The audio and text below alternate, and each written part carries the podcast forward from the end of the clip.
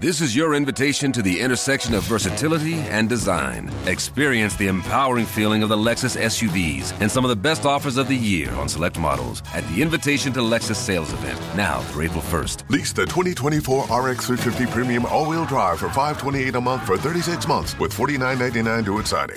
Experience amazing at your Lexus dealer. Call 1-800-USA-LEXUS for important lease offer and pricing details. Not all customers will qualify. Offer in the Lexus Eastern area and it's April 1st, 2024.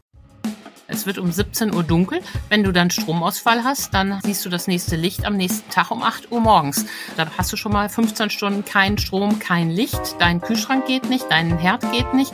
Also auch für einen privaten Haushalt ist ein Stromausfall von ein paar Stunden durchaus ein Problem. Ein Brownout könnte diesen Winter kommen. Wie bei einem Blackout geht es um einen Stromausfall. Was genau ein Brownout ist, klären wir in dieser Folge. Rheinische Post Aufwacher. News aus NRW und dem Rest der Welt. Ich bin Laura Mertens. Hallo, schön, dass ihr mit dabei seid. Wir sprechen außerdem über den Wirbel um die One Love Binde bei der Fußball-WM in Katar.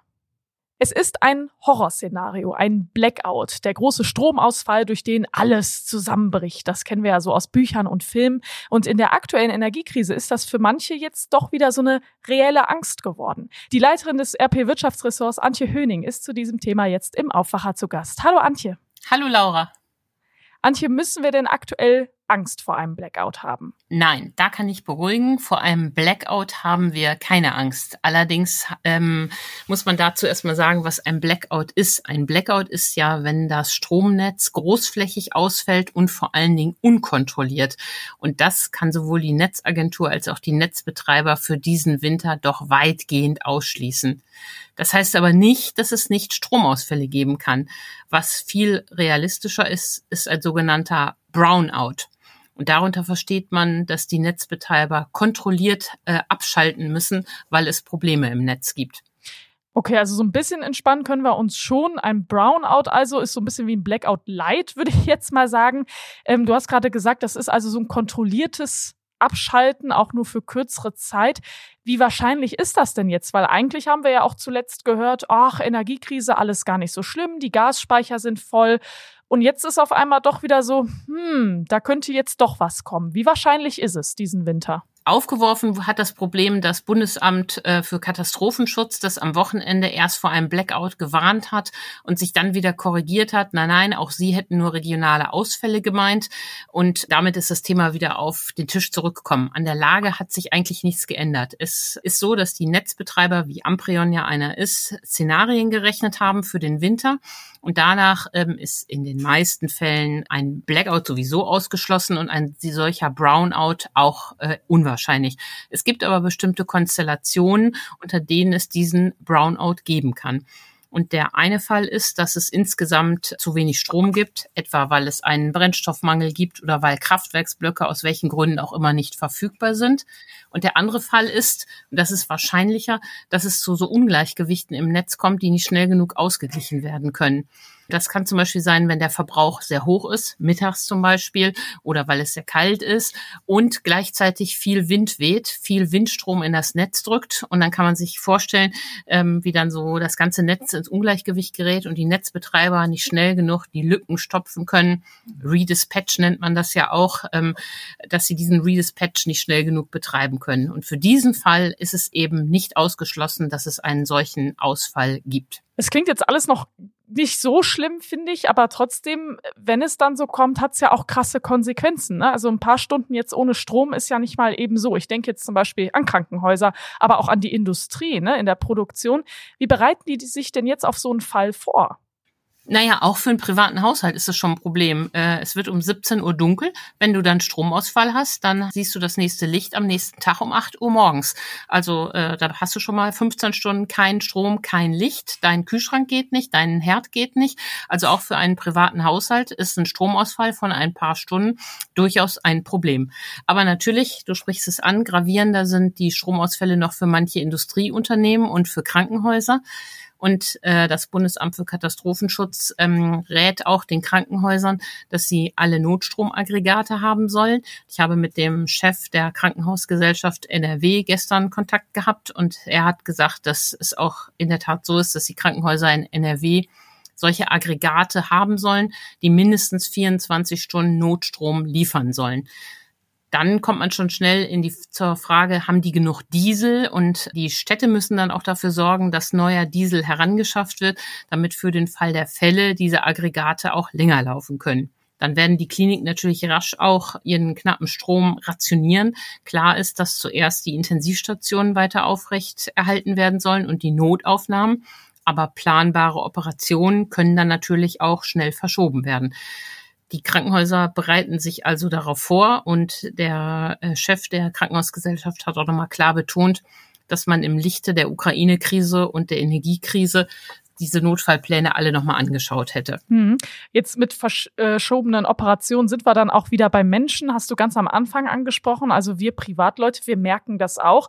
Du hast auch den Gefrierschrank angesprochen. Ich habe zu Hause Parkettboden. ist jetzt vielleicht so ein äh, Problem, was nicht jeder hat, aber äh, der wäre dann nass und der wäre dann hin. Also wie ist das denn jetzt? Die Behörden, die sagen, ja, das ist, sind ja nur ein paar Stunden, ist also nicht so schlimm, aber oder anderes Szenario, äh, mein Handywecker, ich habe mein Handy nachts an der Steckdose, wenn da der Strom ausfällt, dann komme ich morgens nicht pünktlich zur Arbeit. Nimmt man das jetzt einfach so hin, dass das nicht so schlimm ist oder wie, wie wird das gehandelt? Naja, das ist dann ja höhere Gewalt. Ähm, wir hoffen, dass es nicht so weit kommt, weil es eben viele Ausgleichsmechanismen gibt. Und zuerst werden ja die Behörden auch äh, versuchen, ähm, kontrollierte Abschaltung vorzunehmen. Das heißt, dann geht nicht in ganz Düsseldorf der Strom weg, sondern dann werden große Verbraucher ähm, äh, abgeklemmt, sodass man gezielt die vom Netz nehmen kann. Ähm, äh, und Gott sei Dank sind, was den Gefrierschrank angeht, für ein paar Stunden Ausfälle ähm, kein Problem. Das können die ab, die sind gut isoliert, das halten die. Das wird dann erst ähm, danach zum Problem. Ich denke, der ähm, Chef des Städte- und Gemeindebund hat völlig recht, der da gesagt hat, es gibt keinen Grund, da Panik zu schieben, aber es ist gut, dass wir uns alle vorbereiten.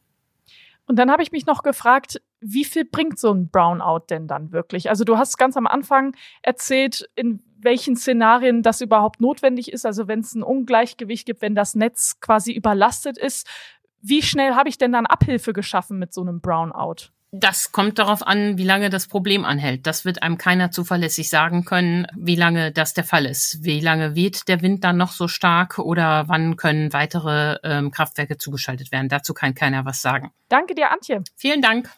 Und wir machen weiter mit einem ganz anderen aktuellen Thema, die Fußball-WM in Katar und der Wirbel um die One Love-Binde. Die sollte ja die deutsche Nationalmannschaft unter anderem tragen. Die FIFA hat es jetzt aber untersagt und direkt auch mit sportlichen Konsequenzen gedroht. Martin Kessler aus dem Meinungsressort der RP ist dafür jetzt zu Gast. Hallo Martin. Hallo Laura. Ist denn der Aufschrei berechtigt? Ja, ich finde schon, dass er berechtigt ist, weil es ja ein minimaler Protest war.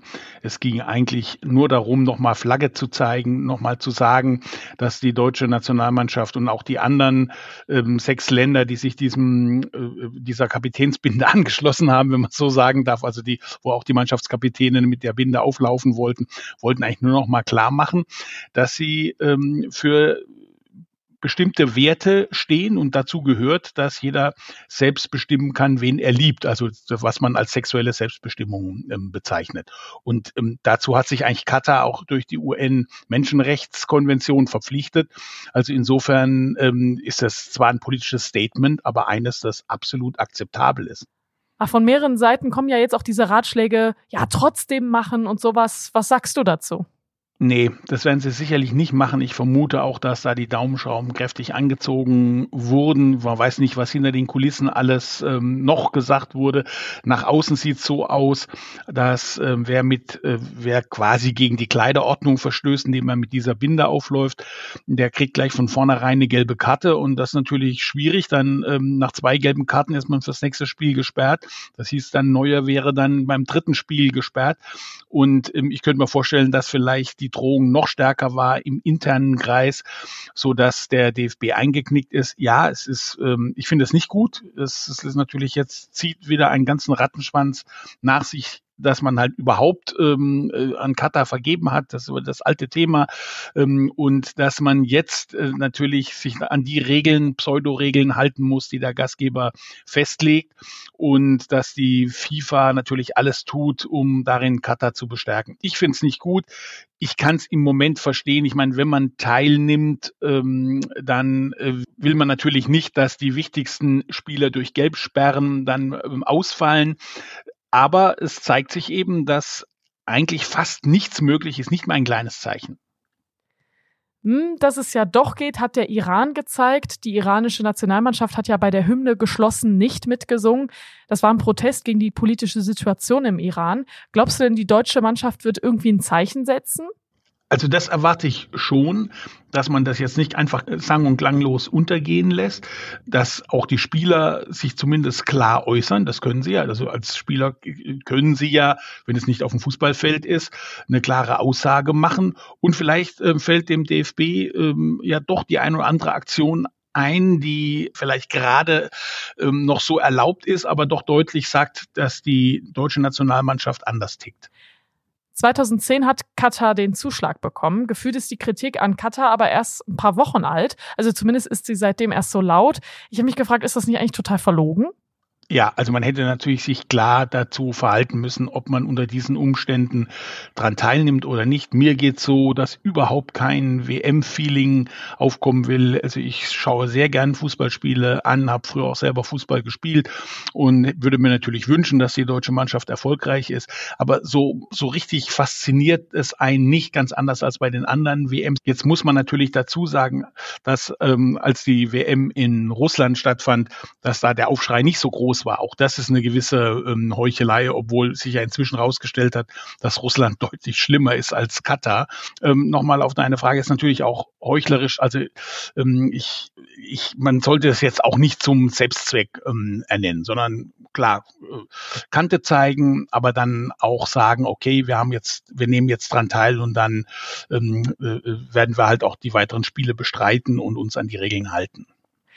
Glaubst du, der Sport tritt in den kommenden Tagen mehr in den Vordergrund? Ich kann mir es nicht so ganz vorstellen, weil es fehlt wirklich äh, dieses Feeling, es fehlt diese Freude, es fehlt diese Erwartung. Ja, der Sport wird äh, ein bisschen übernehmen. Es wird dann auch, gerade wenn die deutsche Nationalmannschaft gut spielen sollte, dann wird natürlich das Politische etwas in den Hintergrund gedrängt. Aber es wird nie ganz weg sein und es wird auch nie diese Unbeschwertheit haben, die andere Weltmeisterschaften hatten. Dankeschön, Martin. Ja, danke, Laura. Wir freuen uns übrigens immer über Feedback, natürlich am meisten über Lob, aber wir sind auch gespannt auf eure Kritik und eure Anregungen. Schreibt uns dazu gerne eine E-Mail an aufwacher.rp-online.de. Danke. Diese Meldung könnt ihr heute im Blick behalten. Am Abend haben die Bauarbeiten an Bahngleisen im Ruhrgebiet begonnen. Bis Donnerstag früh können zahlreiche Regionalzüge rund um Duisburg deshalb nicht fahren. Auf RP Online könnt ihr jederzeit nachschauen, welche Linien betroffen sind. Die Landesregierung will das Mobilfunknetz in NRW besser machen. Noch immer gäbe es zu viele sogenannte weiße Flecken. Helfen soll das National Roaming. Dabei stellt ein Mobilfunkbetreiber sein Netz für andere bereit und erhält dafür einen Ausgleich. Wer sein Auto in NRW online zulassen will, hat schlechte Karten. In nicht einmal einem Drittel aller NRW-Kreise ist die Kfz-Online-Zulassung möglich. Das zeigt das Digitalisierungsportal von Bund und Ländern. Andere Bundesländer seien da schon weiter, heißt es. Im Prozess um den Mord an einer Polizistin und an einem Polizisten bei Kusel werden heute die Plädoyers erwartet. Der Fall hatte Ende Januar dieses Jahres für bundesweites Aufsehen gesorgt. Der Angeklagte soll als Wilderer unterwegs gewesen sein. Bei einer Verkehrskontrolle soll er die Polizistin und ihren Kollegen erschossen haben. Die deutsche Cocktailmeisterschaft der Barkeeper Union geht heute in die finale Runde. Acht Finalisten mixen Getränke vor einer Jury. Am Abend gibt es die Siegerehrung. Und dann schauen wir auf das Wetter. Heute sind viele Wolken unterwegs. Ab dem Mittag gibt es gebietsweise auch nochmal kräftigere Regenschauer, dazu mäßiger Wind, im Bergland auch stärkere Böen. Die Temperaturen steigen auf 7 bis 10 Grad in der Spitze. Morgen startet der Tag mit Regen, das wird im Verlauf des Tages auch noch etwas mehr, bei 8 bis 11 Grad. Das war der Aufwacher vom Dienstag, dem 22. November. Ich bin Laura Mertens. Bis bald. Ciao. Mehr Nachrichten aus NRW gibt's jederzeit auf RP Online. rp-online.de